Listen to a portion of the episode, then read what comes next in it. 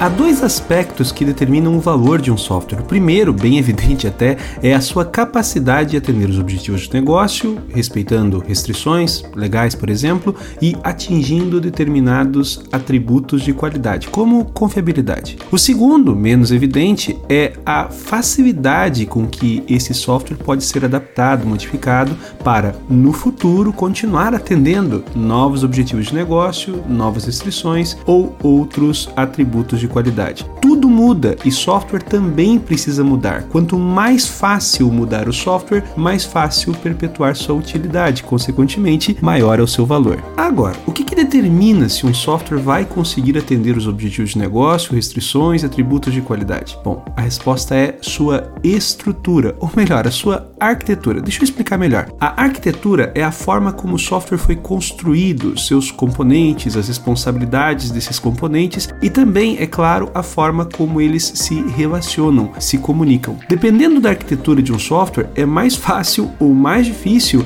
também aplicar modificações no futuro. Um software, por exemplo, que não teve sua arquitetura pensada para segurança, será mais difícil de adaptar para atender esse atributo de qualidade. Um site que foi planejado para atender a apenas algumas dezenas de usuários simultaneamente, dificilmente poderá ser ajustado para suportar milhares. A arquitetura de um software determina o valor deste software no futuro, frente às necessidades que irão surgir. Entende? Mas se a arquitetura de um software é tão importante, como garantir que ela tenha de fato qualidade? Pergunta difícil. Bom, no lugar de garantir a qualidade de uma arquitetura, deixando claro a capacidade do software de atender os objetivos de negócio, restrições, atributos de qualidade, podemos começar pensando em como mitigar os riscos de que a arquitetura não seja de fato bem ruim. Ao longo de décadas, temos aprendido como fazer e principalmente como não fazer software. Há anos entendemos que determinadas práticas e hábitos dos times técnicos ajudam